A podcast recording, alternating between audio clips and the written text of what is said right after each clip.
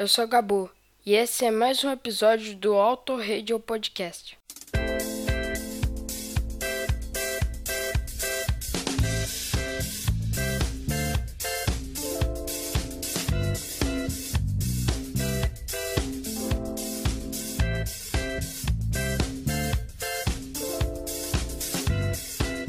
Sabe o som, amigo ouvinte? Não mude o seu dial porque você está no Auto Radio Podcast, a sua trilha sonora para o automobilismo.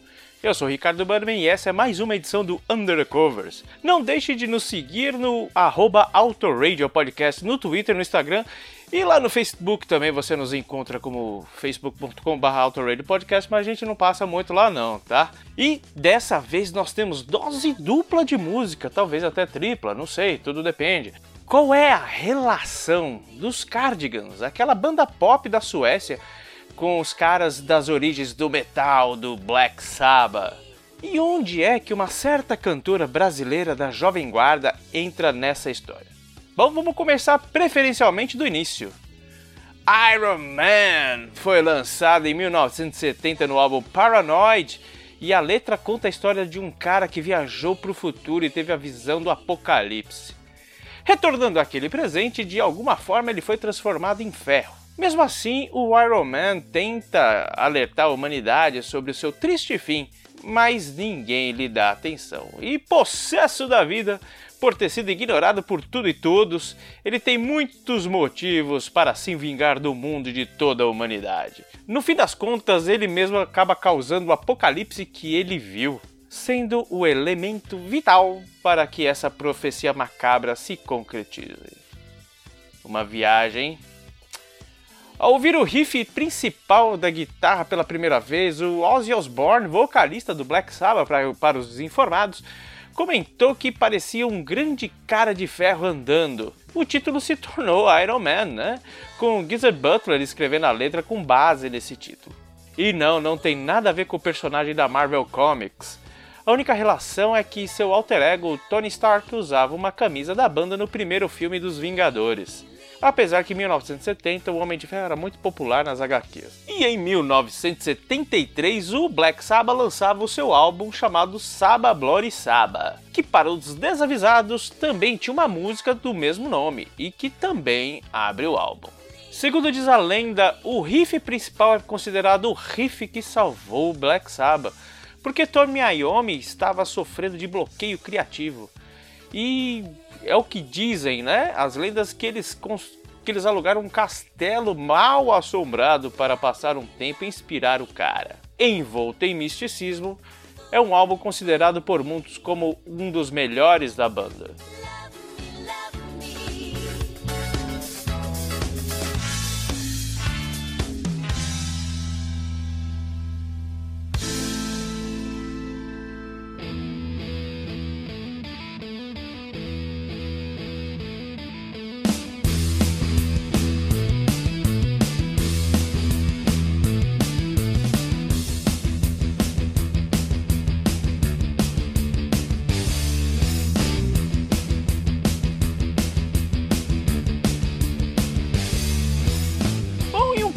Punhado de tempo depois, os Cardigans lançavam seu terceiro álbum chamado First Band on the Moon em 1996, que continha aquele hit Loveful, que até já passou aqui pelo Under the Covers, né? E nele tinha um cover inusitado nesse álbum, o cover de Iron Man. Inusitado, é claro, para quem conhece o Black Sabbath, mas é bem no estilo dos Cardigans, que não deveria ser diferente, não é mesmo? Confesso que quando eu ouvi, eu comprei esse álbum na época, né, em CD já, e eu achei muito estranho, muito esquisito. Foi um susto mesmo. Mas antes de 1996, os Cardigans já tinham feito um cover oficialmente também em um dos seus álbuns. O álbum de debut, chamado Emmerdale, de 1994, trazia também Saba Bloody Saba, só por aí, independente de estilo, os Cardigans já mostravam ser fãs do Black Sabbath. Tanto que fizeram, se não me engano, covers de Paranoid ao vivo. Eles vira e mexe faziam, não sei se fazem hoje ainda, não sei nem se o Cardigans ainda está vivo, mas faziam covers de, de músicas do Black Sabbath ao vivo. Mas o que, que o Saba tem a ver com os Cardigans? Qual é essa relação? O que a gente sabe é que o guitarrista Peter Swenson e o baixista Magnus Svenningsson, não sei se é assim que se fala, uh, se não me engano, eu contei até um pouquinho dessa história no Under the Cover sobre Loveful, eles tinham uma banda de metal uh, antes de criarem os Cardigans, né? Mas agora, o que fez eles mudarem tão radicalmente o estilo, eu não sei lhe dizer. E falando em estilo, você sabia que a Vanusa, é, aquela cantora da Jovem Guarda que queria sair, que queria falar, que queria ensinar o vizinho a cantar. Quatro meses antes do lançamento do Saba Bloody Saba, ela lançava uma canção em inglês, What to Do. E que semelhança incrível se comparada com Saba Bloody Saba. Perguntada sobre um possível plágio por parte da banda, ela só disse que não faria nada e achou até bacana essa coincidência. E com essa curiosidade, vamos fechando mais essa edição do Under the Covers. Eu peço que Flashbacks nos traga na seguinte sequência: Saba Bloody Saba de 1973 com Black Sabbath, do álbum Saba Bloody Saba. E, na sequência, Saba Bloody Saba de 1996 na versão dos Cardigans. What to Do da Vanusa para a gente fazer aquela comparação do álbum Vanusa de 1993. E a gente fecha com Iron Man dos Cardigans presente na, no álbum First Band on the Moon de 1996. E fechando definitivamente Iron Man, a versão original do Black Sabbath de 1970, do álbum Paranoid. Então é isso, um beijo, um queijo e sobe o som flashback.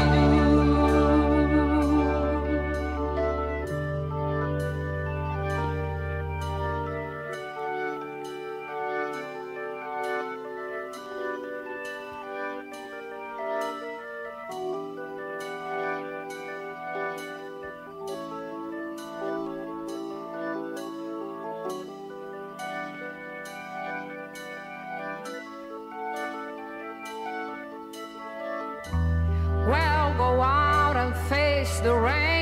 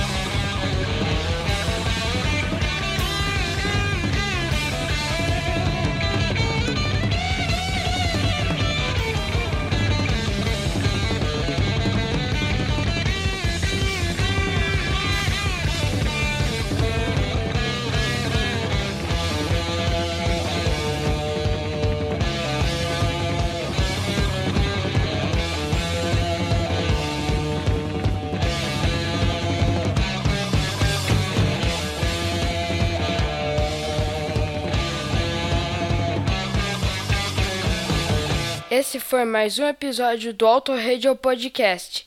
Tchau!